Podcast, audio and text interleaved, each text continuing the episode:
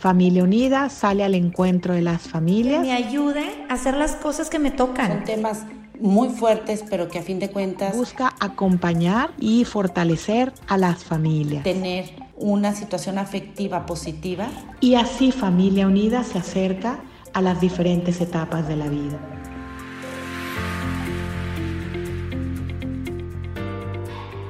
¿Cómo están? Bienvenidos a este podcast acompañándote en tu vida de familia unida. Muchas gracias por abrir este espacio a diferentes voces que podamos apoyar un poco ahí, que nos abren sus puertas en su familia. Gracias, gracias por escuchar y gracias por la invitación. Yo me llamo Ana Cristina Ramírez, soy consagrada y me dedico desde hace ya algunos años a dar retiros de espiritualidad, acompañamiento también espiritual, mm, talleres, triduos, todo lo que tenga que ver con espiritualidad. De hecho, también tengo un podcast que se llama Más a Fondo, están invitados también a escucharlo. Y hoy me sumo a este esfuerzo con, Familia Unida. Quiero hablarles hoy sobre un tema que no es original mío, sino de Gary Chapman, un autor bestseller del libro de los cinco lenguajes del amor. Probablemente lo habrán escuchado, probablemente no. Para quienes no, aquí les va un mini resumen que creo que será muy, muy útil para una relación de pareja y no solamente de pareja, sino que en familia, en amistades, en cualquier relación, de hecho hasta en nuestra relación con Dios podemos aplicar esta teoría que tiene Gary Chapman. Y como ya les decía, su teoría es sobre los cinco lenguajes del amor. ¿A qué se refiere con esto? Que cuando hay una interacción entre dos personas, no vamos a hacer una competencia de quién quiere más al otro. Tampoco se pone a definir qué es el amor, ni a juzgar y decir, tú sí amas, tú no amas, tú necesitas amar más, tú amas menos. No se trata de eso, sino que su teoría va orientada a que si queremos relacionarnos bien, necesitamos entender la manera en que el otro manifiesta su amor. Repito, manifiesta, no cuánto te quiere o no te quiere, sino que cómo Él tiene una manera de hacerte saber que te quiere y tú también tienes una manera de percibir que te quieren. Por eso se llama el libro Los cinco lenguajes del amor. Porque imagínense dos personas o dos enamorados, dos personas que se atraen físicamente y uno habla alemán y el otro habla español. Bueno, podrá haber una atracción, pero no se van a entender y necesitamos entendernos bien para vivir en comunión, para vivir en armonía. Por eso hay que reconocer qué lenguaje nosotros expresamos y con qué lenguaje nosotros percibimos que nos quieren.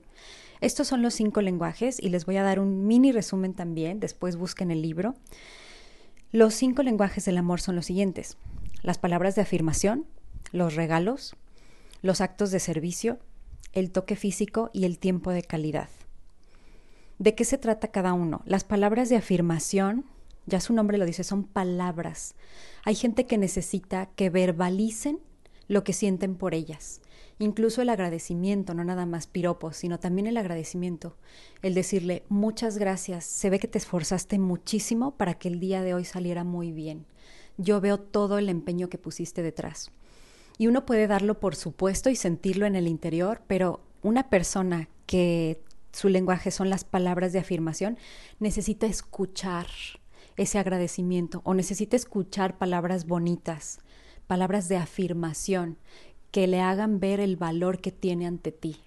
Y también a algunos se les da muy de natural el expresar su cariño de esa manera, el decir, qué increíble lo que hiciste, o mira qué bien se te ve esto, me encanta tu sonrisa, así de sencillo, cosas muy pequeñas, detalles, pero esas son las palabras de afirmación que muchas veces los otros necesitan escuchar.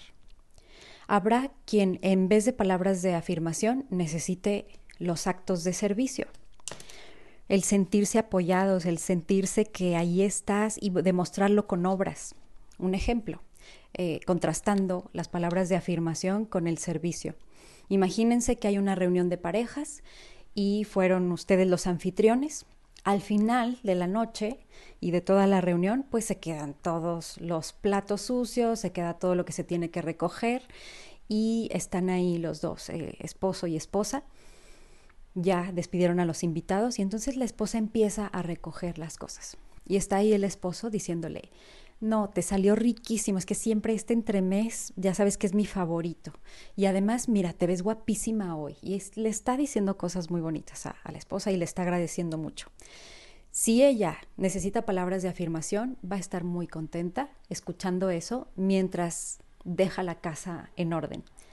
Si ella, por el contrario, necesita los actos de servicio, va a estar un poco molesta por dentro hasta que probablemente explote y le diga a su marido, sí puedes mejor en vez de hablar pararte y recoger conmigo las cosas y así ya nos vamos a dormir más temprano.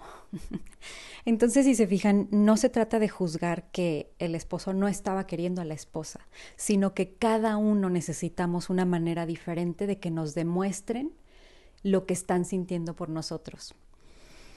Por eso hay que sentirlo. Entonces ya repasamos las palabras de afirmación, los actos de servicio otro pudiera ser los regalos, y aquí no necesariamente son regalos y materialismo y superficialidad y que tienes que traer el coche del año y tienes que tener las mejores marcas. No, no, no. Los regalos son mm, quienes tienen este lenguaje para expresar su cariño y para recibir el cariño, necesitan detalles tangibles y concretos. ¿A poco no les ha pasado que vas a casa de alguien y tienes que salir, aunque sea, no sé, si tienen un árbol de aguacates, sales con tres aguacates porque son buenísimos los que da ese árbol? O alguien estuvo de viaje y entonces se acordó que tú tienes una colección de tazas y te trajo una taza. Más que la cantidad, el precio del regalo, es el hecho de que ese regalo te concreta que tú estabas en la mente de esa otra persona, que te conoce porque justo por eso se acordó que tú tienes una colección de tazas. Entonces los, los, regalos van generalmente mucho a ese detalle de acordarnos, de conocer a la persona. Y pueden ser, les digo, desde una taza, una rosa, una fruta o hiciste un pastel y entonces lo compartes con la otra persona, lo que sobró de la reunión y hay personas que necesitan dar algo tangible o necesitan recibir algo tangible para percibir que, mm, que los quieren. Y por último está el tiempo, perdón, me faltan dos, el tiempo de calidad. El tiempo de calidad es muy bonito, es simplemente estar con la otra persona, pasar tiempo, ya lo dice en sí mismo, tiempo de calidad, independientemente de la, de la actividad que hagan. Puede ser que se aparten siempre 10 minutos para platicar o 10 minutos y están sentados juntos el uno al otro. O me acuerdo yo de una pareja, unos vecinos, que siempre los veíamos en el jardín sentados leyendo cada uno. Pues bien, no hablaban, no decían nada, pero se veía cómo disfrutaban ese tiempo juntos. Es tiempo de calidad. A veces es hablando, a veces es leyendo, a veces es patinando, a veces el tiempo de calidad es apartarse una hora o un día a la semana juntos. A veces eh, son breves, más la constancia que el tiempo. La constancia de tener 10 minutitos a solas, 10 minutos en que nadie más se meta, en que nadie más se conecte en ese espacio. Ese tiempo de calidad es muy importante. Simplemente el estar, el saber que la otra persona está con toda su atención, no está atendiendo a otras personas o al celular o disque escuchándote, pero al mismo tiempo leyendo algo más. No, no, no, estar con todo tu ser, con todos tus oídos, tus ojos, tu corazón y tu mente en atención a esa persona o en compartir una actividad en común que les guste. Y por último está el toque físico. El toque físico que puede ser desde un apretón de manos, que puede ser un pequeño abrazo, que simplemente también hasta un mirarse a los ojos, pero que se muestre en alguna parte del cuerpo. Y hay personas que necesitan, que son más como kinestésicas y necesitan ese uno a uno, en que la virtualidad también les ha afectado probablemente un poco más, porque la calidez de ese trato humano uno a uno sea muy importante. Y con todo esto les vuelvo a repetir, no necesariamente se trata de decir, que uno es mejor que el otro, que quien sabe dar toque físico ya no necesita dar servicio. No, no es que uno sea mejor que otro, ni que uno ame más que otro, sino entender la manera en que otros necesitan percibir el cariño de que les tenemos y también reconocer lo que nosotros necesitamos.